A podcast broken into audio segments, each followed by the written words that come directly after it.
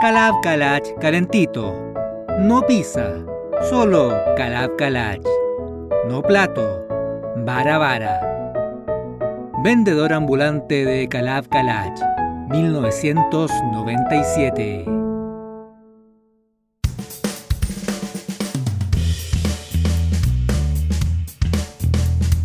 Hola, ¿cómo están? Bienvenidas, eh, bienvenidos. Soy Juan Pablo Moraga. Coteañasco, ¿cómo estás? Hola Juan Pablo, ¿cómo te va? Qué gusto saludarte nuevamente para este décimo, décima grabación de nuestro podcast. Oye, aplausos por el episodio número 10. Oye, ¿verdad? Eh, Es es un un hito. hito. Sí, un hito. De todas maneras, aplauso.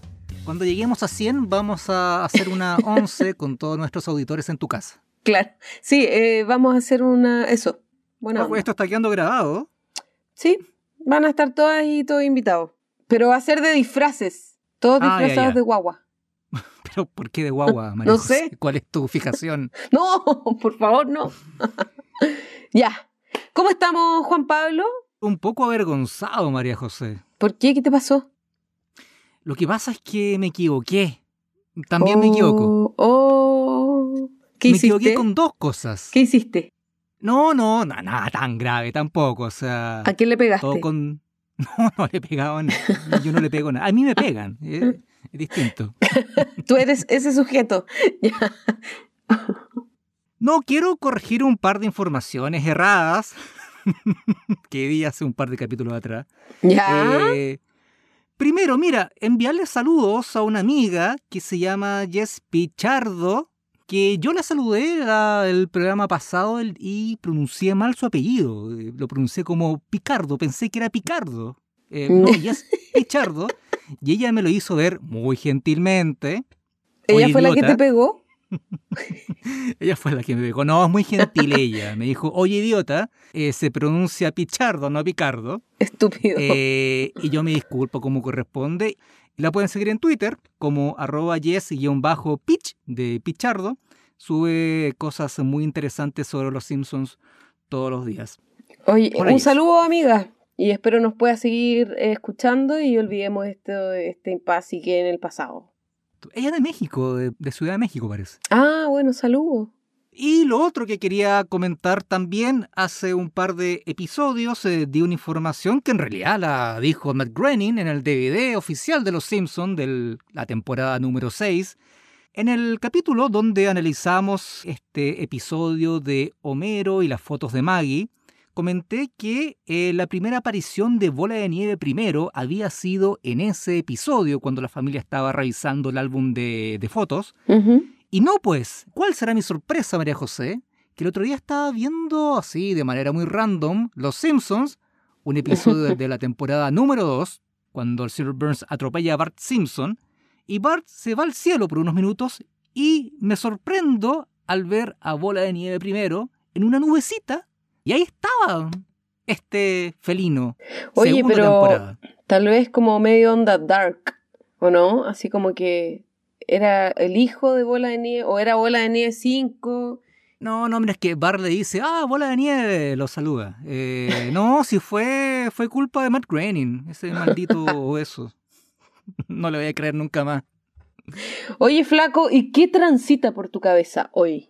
Transita que vamos a revisar eh, un episodio de la temporada número 9, Coté. No te puedo la creer. ciudad de Nueva York contra Homero. Oye, compañerito, pero mira, este capítulo, primero que todo, lo recomendó uno de nuestros fieles auditores un- Ya. por Instagram. Él es Ignacio, arroba Ignacio Stones. Le mando un abrazo. Este capítulo va para ti. Te dije que estaba en la lista de espera y aquí está. Y aprovechamos este gancho para invitarlos a todos y a todas a que nos sigan en nuestras redes sociales porque nosotras, nosotros, perdón, con Juan Pablo estamos felices ahí subiendo cosas y participando con ustedes. En Instagram nos pueden encontrar en arroba yo no fui el podcast y en Twitter.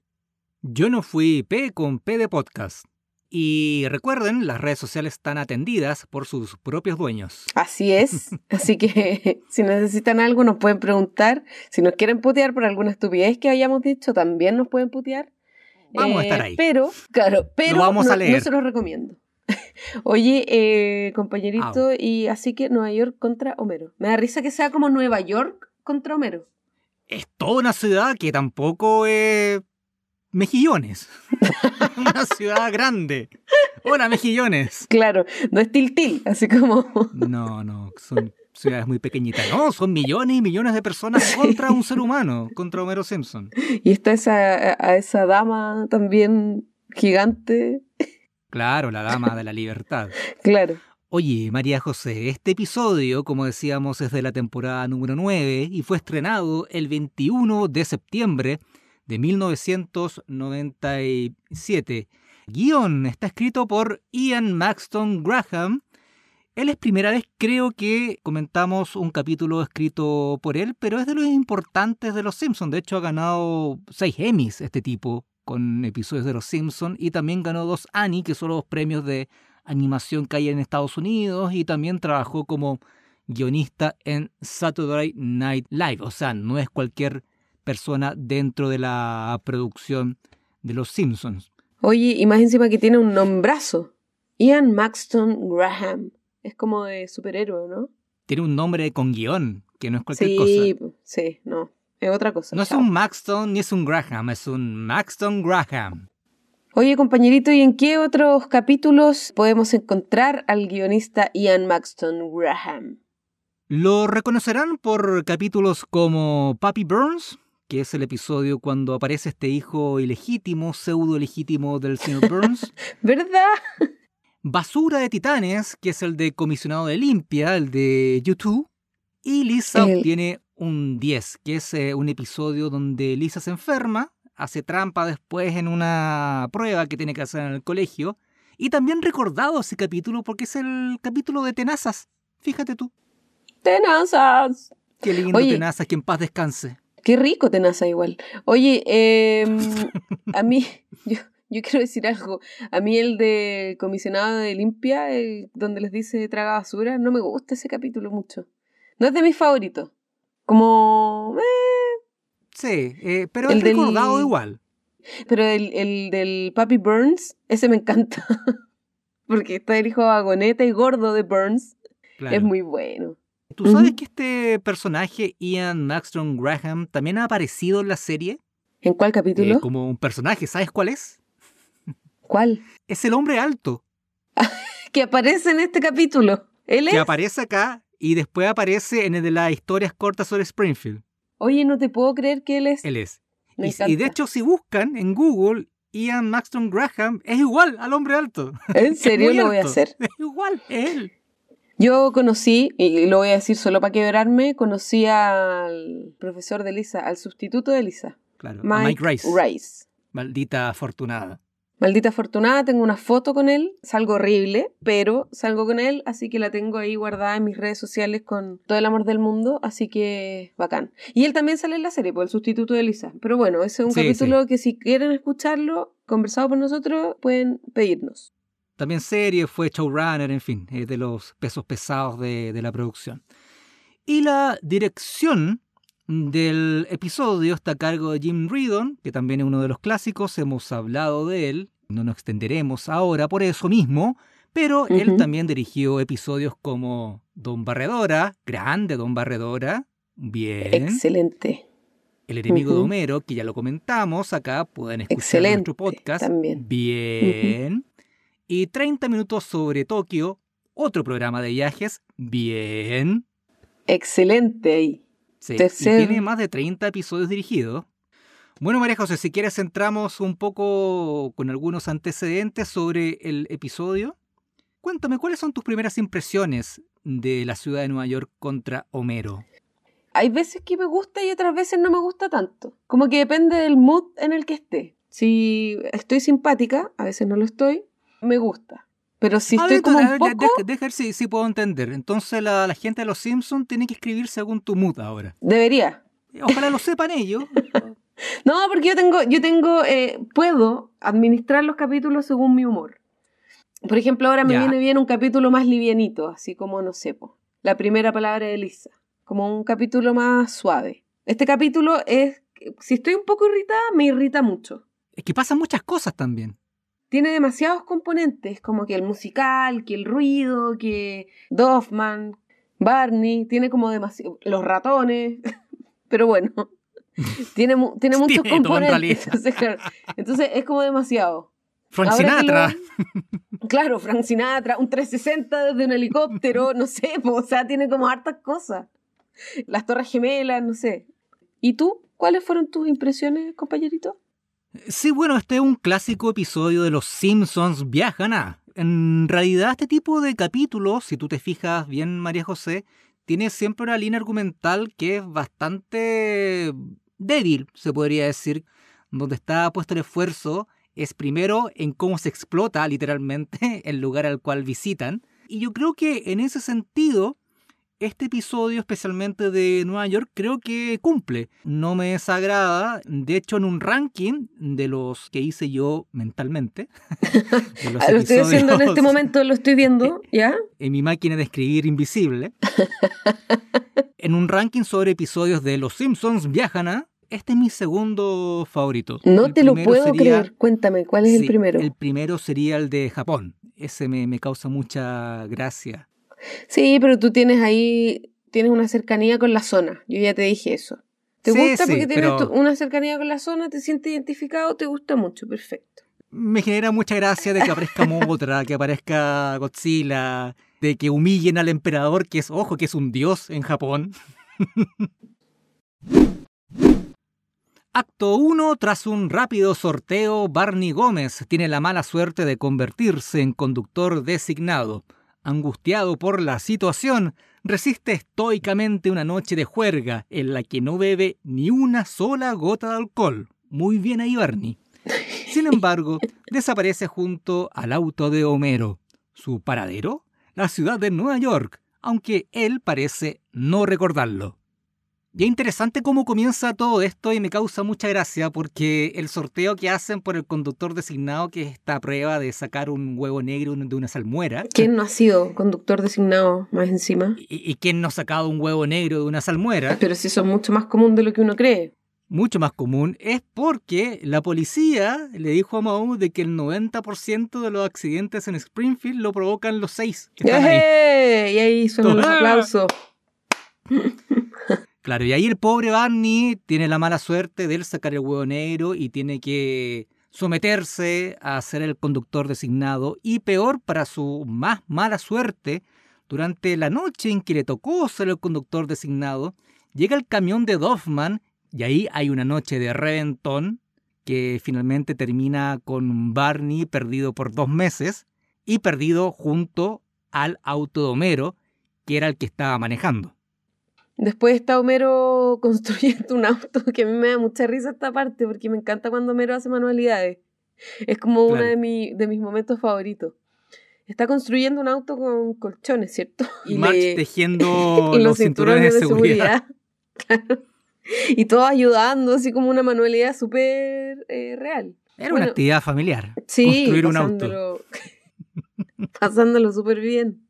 Y claro, pues acá es cuando Lisa está revisando la correspondencia y se da cuenta que hay una carta de Nueva York para Homero. Y ahí dice que el auto está en Manhattan y que tiene 72 horas para ir a buscarlo. Muy poco tiempo, pero Homero toma la noticia bastante mal y ahí hace una confesión, Homero, de que él estuvo alguna vez en su juventud en Nueva York y le fue bastante mal porque iba camino a comprarse un chaquetón a Fábrica Aldo, que no sé qué será, pero me genera gracia. Y era como en los, en los 70, así como... Homero era un joven, tenía como tenía pelo. 18 años. Sí. Tenía mucho pelo, de hecho. Y lo pasa bastante mal porque tiene que hacer una parada en Nueva York y va a recorrer por unas horas la ciudad. Y primero le roban la cámara, que es un clásico robo a un turista desprevenido. Después está hablándole a un policía sobre el robo de la cámara y el policía lo escucha, así como que lo Muy le presta atención. Y después el policía le roba la maleta y sale arrancando. E incluso después eh, Homero sufre el robo de su billetera y Woody Allen encima le tira basura desde su departamento. O sea, Homero lo pasó muy, muy mal en... Sí, aparte se encontró con Woody Allen, que no es de mis favoritos. Así que. No, está totalmente cancelado más encima. Sí. Y ahí, claro, se mete en este problema con el pimp. Con el pimp. El Sí. pimp corre con zancadas largas. Y con pata elefante, así como toda la onda. Mucho estilo, mucho estilo. Y esto también como medio en sepia, ¿o no? Esta imagen así como... Claro, sí, con la imagen un poco setentera, claro. Claro, y ahí descubrimos que Homero odia a Nueva York.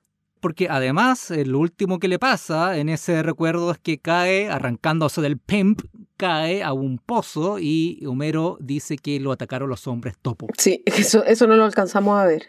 No, no lo alcanzamos a ver, lo que lo hace aún más gracioso. En realidad, esa es una referencia a una película, Homero en inglés dice Shoot, que es una película de unos seres, no sé Como si radioactivos, claro, pero que vivían bajo las alcantarillas de, de Nueva York. Bueno, tú sabes que hay muchas leyendas y teorías sobre lo que hay en las alcantarillas de Nueva York. O sea, Sí, incluso dicen que hay cocodrilos. Sí, es cierto, siempre dicen eso. ¿Por qué Eh, no pueden haber hombres topo? O las tortugas ninjas también. po. Por ejemplo, unas tortugas radioactivas. Sí, Y bueno, finalmente Homero da su aprobación, bueno, que tampoco le queda otra. Mm, Y acá hay un- uno de esos momentos interesantes que después quedan como un poco para la posteridad. Elisa sostiene este folleto de este viaje barato a Nueva York. sí. Sale un 9 muy grande, el costo del pasaje, y atrás salen las dos torres gemelas emulando casi un 11. Entonces, si uno ve el fotograma, se lee 911. Es uno de los tantos mitos que también quedaron para la posteridad. Y que Así incluso es. esto ha sido comentado por Olgin, que es el showrunner actual de la serie. Él comentó hace un par de años, no, no hace mucho, en una entrevista, que le parece raro. Le parece raro eso y que le genera una sensación muy extraña esa, esa, Esa imagen. esa escena Mm, es ultra, ultra coincidencia, pero, pero sirve también para aumentar aún más todo este mito que hay que los Simpsons pueden predecir cosas y etcétera. Y así es como llegamos al acto 2. Ya en Nueva York, Marge, Lisa y Bart recorren sin ningún inconveniente las calles de esta ciudad en modo turista. Homero, en tanto, va en búsqueda de su auto y descubre que está estacionado con multas y un cerrojo en la plaza central del World Trade Center, justo entre las Torres Gemelas. ¿Qué te parece ese spot? Me parece interesante porque acá ya el episodio se divide completamente en dos. Por un lado, cuando llegan a Nueva York, la familia Marge, Lisa y Bart van a recorrer las calles de Nueva York a modo turista. Y Maggie, Perdón, y Maggie. no solo a Homero se le olvida a Maggie, parece. Es que siempre anda con Marge, pues entonces uno asume Es como una persona. una mutación. Sí. Y por otro lado, y por otro lado, Homero que tiene que ir por su auto que todavía en este punto no sabe dónde está. Y lo que descubre al llegar, al ver este auto, es que está lleno de tickets de multa porque, claro, lleva dos meses ahí estacionado eh, y además tiene en una de sus eh, ruedas una especie de cerrojo que acá en Chile lo ocupan eh, para motivos de seguridad, para que no se roben los autos. Sí, es como bien seguro ese cerrojito.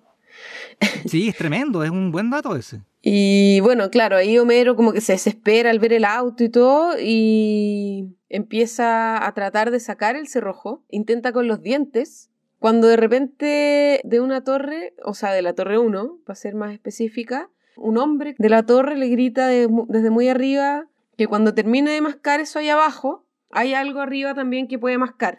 Entonces, Sí, de hecho es muy fuerte la dice. Sí, Oye, acá arriba te tengo algo para que masques también. claro.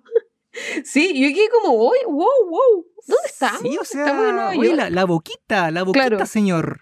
La cosa es que aparece otro hombre frente a este, a este sujeto, empieza a discutir con él y le dice que, claro, que todas las personas de la Torre 1 son así.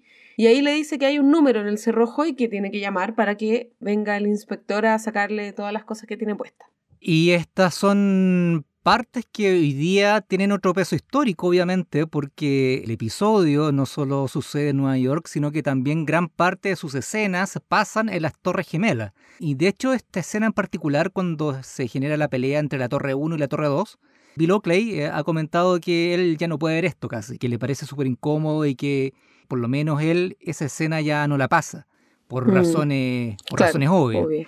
Y recordemos que también este episodio, producto de estas escenas y de otras también, por mucho tiempo no se pudo dar en Estados Unidos y, y en otras partes del mundo también estuvo censurada. Solamente con el paso del tiempo se volvió a dar el episodio, primero con algunas escenas eliminadas, y ya del día de hoy ya, ya lo están dando con completo. Pero en su momento, tras el, el ataque del 2001, este episodio estuvo oculto por bastante tiempo. Sí, es cierto eso. Y como dices tú, toma otra, otra connotación verlo también después, yo creo. Cambia, cambia un poco la percepción.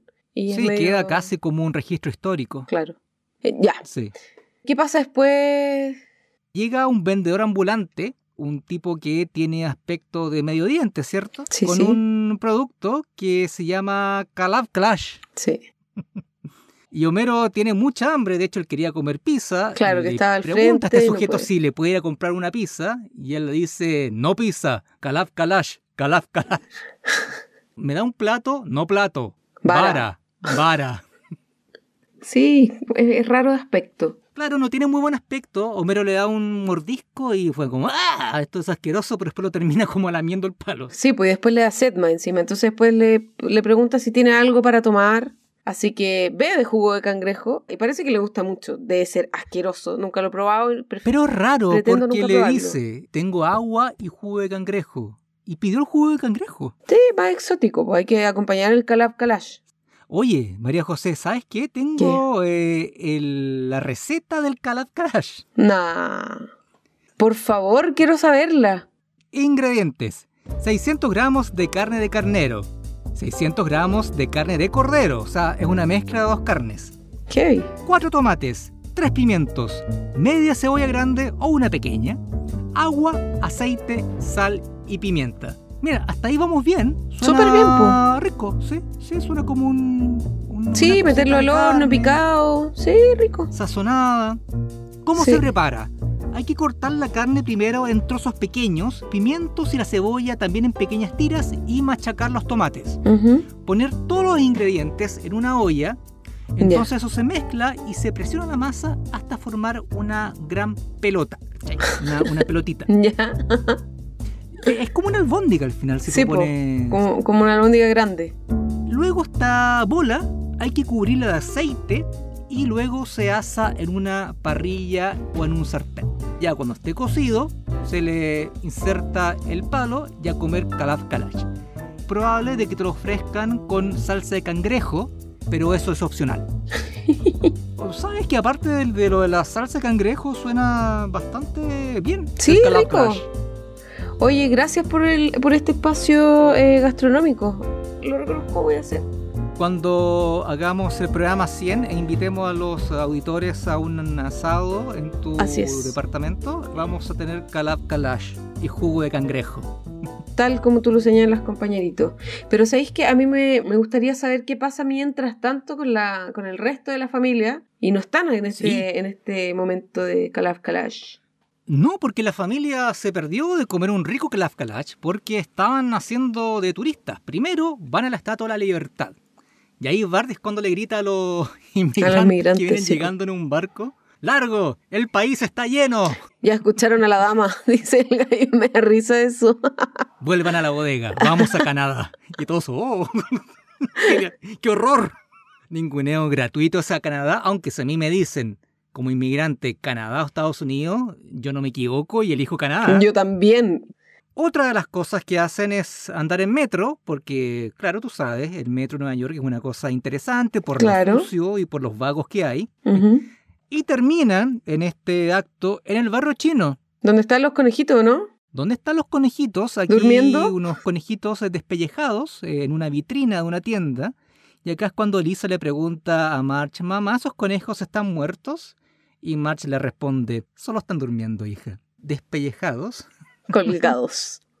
colgados de las patas. O sea, ha sido una tarde interesante para la familia. Han conocido muchas cosas. Sí, lo han pasado súper bien, más encima que están con Súper toda la actitud de, de turista y eso siempre es entretenido, pues turistear, pasarlo bien, que te salgan bien las cosas, versus al infierno que está viviendo Homero entre medio de las dos torres gemelas. De hecho, pregunta al tipo del puestito, del carrito ambulante, si tiene baño dentro del carro ambulante. No baño.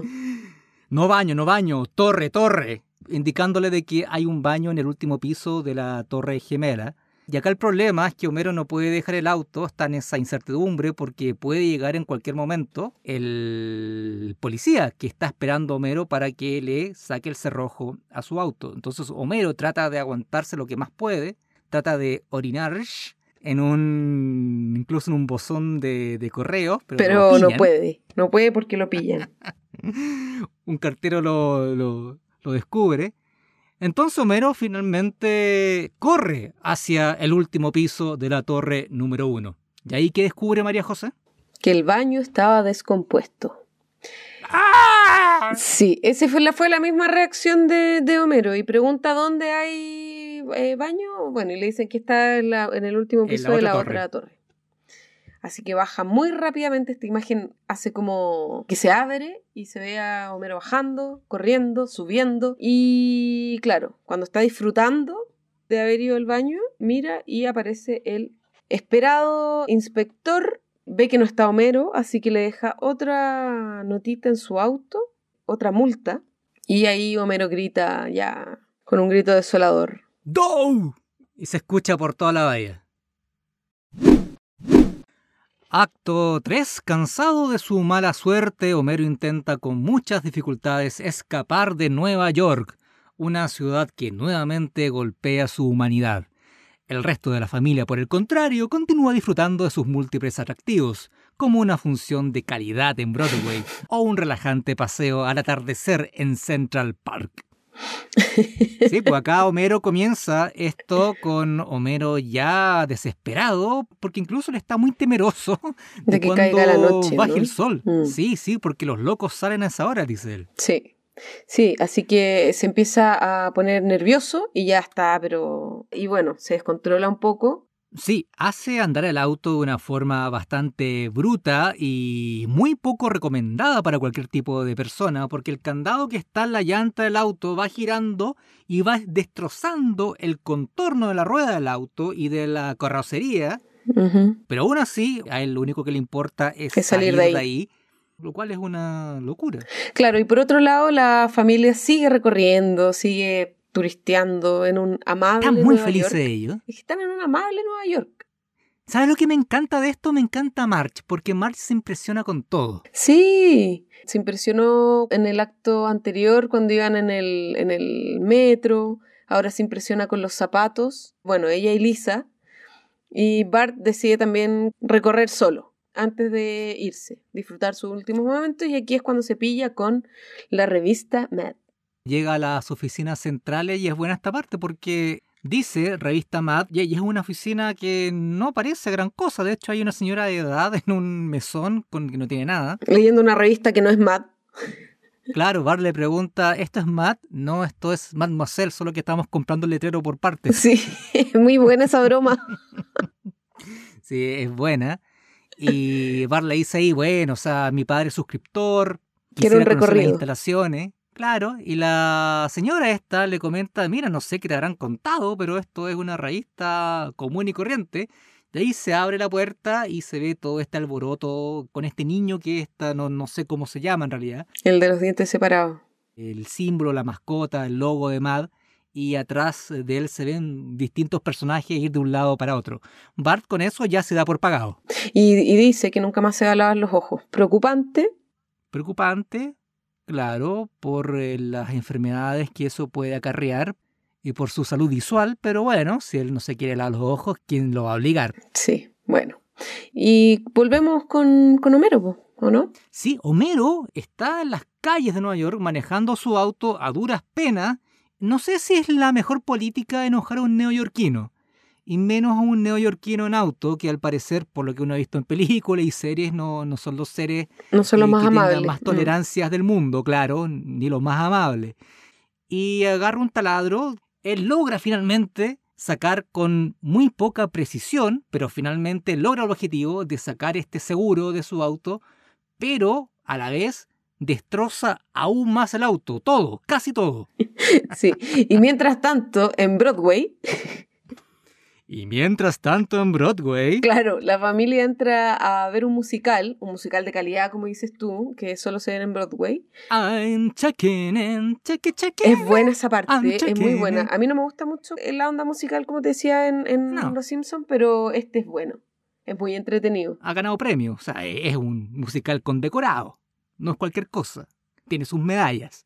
Pero otra cosa que me gusta es que mantuvieron el audio original, no lo tradujeron. Me encanta Eso eso. siempre es bueno, sí, es cierto. Sí, porque ha- ha- has visto que de repente cuando los traducen al castellano como que se pierde todo, ya nada rima, como que le falta cariño a esas traducciones. Sí. Acá no, pues acá, y de hecho las voces que escuchamos son súper buenas. Because you're rich and Sí. famous. Tremenda voz, casi tan buena como la mía. Espérate, y es un buen documental porque es motivador, motiva a. Bart. Va, perdón. Es un buen eh, es un buen musical porque motiva a Bart. Bart dice, cuando crezca quiero entrar a la clínica Betty Ford. Y Marge le responde, bueno, pues empieza a ahorrar porque es bastante cara. Y es verdad, bastante cara. Y Lisa eh, acompaña y dice, "Shh, silencio, están sometiendo a Liza Minnelli. Sí, bueno, recordemos que en los 90, Roy Downey Jr., que no creo de haber quedado muy contento con esta parodia, Sí, eh, porque era el como... Charlie Chin que conocemos hoy día, básicamente. Era el tipo que aparecía borracho y Liza Minnelli también andaba por las mismas. Sí, tenía muchos problemas con drogas también, con excesos, como dices tú. Y también es como un palo, así como, Sí. eh, I'm checking in. ¿Qué, qué estás esperando tú para hacerlo? Después se transformó en Iron Man, pero en esa época Claro. era, Estaba de bajada, estaba viviendo la vida loca. era Tony Stark antes de Iron Man. Claro. ya. Bueno, entonces ya vamos entrando al final del episodio. La familia quedó en juntarse con Homero, recordemos, a las 5 de la tarde en Central Park. La familia ya llegó y está tomando un apacible paseo en una carroza, ya casi al atardecer, terminando una jornada maravillosa para ellos. O sea, No, de haber conocido una ciudad hermosa, pero ya una ciudad demasiado bonita. Y la aprovecharon bastante bien considerando que estuvieron, ¿qué? Unas horas solamente. Y todo esto se contrasta con Homero irrumpiendo en Central Park Con el auto Tocando la bocina. se cruza frente a la carroza estilo Ben Hur. Claro. Suban, nos vamos de acá. Sube a toda la familia, también al jinete de la carroza. Avanzan, se da cuenta, baja el jinete. y arrancan finalmente de la ciudad. Se ve a la familia Cruzando eh, el por un puente. puente, uno de los tantos puentes de, de Nueva York. Y claro, está Lisa y Bart y Marge mirando Y cómo la ciudad se aleja. Se nos ha olvidado Pero bastante Maggie- en este programa. Y Maggie y Lisa dice, es una ciudad mágica y como que ven con cierta nostalgia cómo se va alejando la ciudad de sus luces. ¿Podemos volver el próximo año, papá? Yo Homero que va manejando con un tarro en la cabeza, en la suya. Más encima no tiene vidrio para brisa el auto porque se le había roto antes y delante de él, para su peor suerte, va un camión de basura que le va tirando los restos de basura médica incluso, una Sí. Y Homero le contesta... Ya veremos. Ya veremos. Y ahí terminamos con tan, tan, tararán, con New York, New York de Frank Sinatra. Este es uno de los buenos finales, yo encuentro. El otro día hablábamos de buenos finales y no nos habíamos acordado de este. No, pero y es este uno muy bueno. Porque, claro, porque termina con una buena canción, obviamente, con un buen cantante, un tipo que cantaba algo, como Frank Sinatra. Pero acá vemos una especie de paneo casi 360, como de estilo de un helicóptero tomado hacia el auto Claro. de los Simpsons, alejándose de la ciudad por el puente. Y esa fue una eh, escena que costó mucho hacer y fue bastante cara porque se hizo primero digitalmente. Estamos hablando del año 97, esto no era común y de hecho era bastante caro. Y luego ese plano digital se pasó a, a dibujo finalmente. Y se demoró bastante en hacer, pero claro, valía la pena. Sí, como al atardecer, con el auto saliendo, con la música. Y aparte no podíamos despedir de otra forma la ciudad de Nueva York, en la metrópolis, y, y tiene como todo ahí una onda. Yo encuentro que está súper bien. Sí, tiene onda con todos Nueva York salvo con Homero, pobre Homero. O sea, Homero acá tiene razones para odiar a Nueva York. Sí, yo creo que tiene más razones para odiar a Barney, para odiar a Woody Allen, como todos y como todas. Woody Allen también sale en el episodio de Japón. ¿Qué hay con Woody Allen en Los Simpsons? A mí me cae pésimo ese Haciendo un, un comercial. Sí. Y ahí le pegan un palo porque Woody Allen dice, ¿qué hice para merecer esto? Ah, verdad. Sí. y eso fue antes de lo que supimos después de Woody Allen. Ya, pero podemos hablar otro día de Woody Allen porque a mí no me cae bien. Cancelando a Woody Allen. Sí.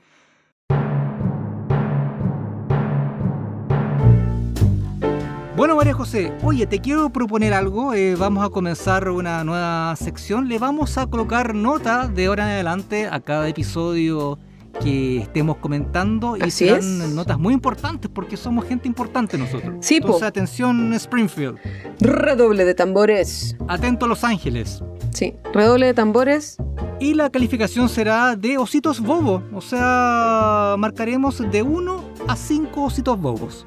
Parte tú, María José. Yo le doy a este capítulo 3 ositos bobos. ¿Tres ositos bobos? Eso es, a ver, sería una nota media, casi sí, media 5, 5, tranquilo. Ya. Porque no es de mis favoritos. Me encanta la parte del musical. Me encanta esta eh, caricello que tienen de, de, Nueva York con la versión familiar y con la versión de Homero. Y también tiene lo nostálgico de que aparecen las Torres Gemelas y, y toda la onda, pero no es de mis favoritos. A rato se me hace medio tedioso y muy ruidoso, pero está bien. Tres osos bobos está bien. Tres ositos bobos. Ya, me toca a mí entonces. Mi calificación para este episodio será tres ositos y medio bobo. Tranquilo. Creo que es un episodio rápido, que le saca partido a una ciudad en el, que está en el inconsciente colectivo mundial, lo que siempre es bastante interesante aporta un par de momentos icónicos, al menos para mí, como el musical y el Call of Clash, pero tiene un gran contra que es eh, propio de este tipo de capítulos, que en realidad su trama es eh, muy débil y extremadamente básica. Se sustenta mucho en cómo se explota a un país determinado, mm. cómo se explota a una ciudad determinada, más que en otra cosa. Sin embargo, como decía al comienzo, es de mis favoritos en este estilo de capítulo. Excelente. Entonces les doy tres y medio. Para ser generoso. María José, vamos cerrando este episodio para ir redondeando solamente. Fue uno de los que más ha tenido trabajo porque hablábamos del tema del, de la escena final, pero también antes la preproducción, David Silverman, que hemos hablado mucho de él también en este podcast, él fue a Nueva York en persona y sacó cientos de fotos a la ciudad para hacerla lo más realista posible. De todo, edificios, carteles, calle. De hecho, llegaron al punto de que los ascensores que se ven, los de las Torres Gemelas, son los ascensores reales que, que habían en esa, en esa época. Bueno, Juan Pablo Moraga, hemos llegado al final de este décimo capítulo de nuestro podcast. Así que agradecerte por tus datos, agradecerte por tu receta del Calab Kalash. Lo voy a sí, hacer. hay que cocinarla. Sí, sí, y si ustedes también lo hacen, nos mandan fotos. Pero no nos vayamos sin antes decirle a, a las personas que nos están escuchando que nos pueden seguir tanto en Spotify como en Apple Music y en nuestras redes sociales, ¿no? Instagram yo no fui el podcast y en Twitter arroba yo no fui P con P de podcast, por ahí nos pueden escuchar y como decías tú María José, en las plataformas favoritas de ustedes, principalmente en Spotify y en Apple Podcast, por ahí nos pueden pillar, estamos en otras también, pero en fin, esas son las principales. Compañerito, me despido por acá, que tengas una buena mm, tarde, noche o mañana cuando nos escuchen. Chao a todas y a todos. Nos estamos escuchando.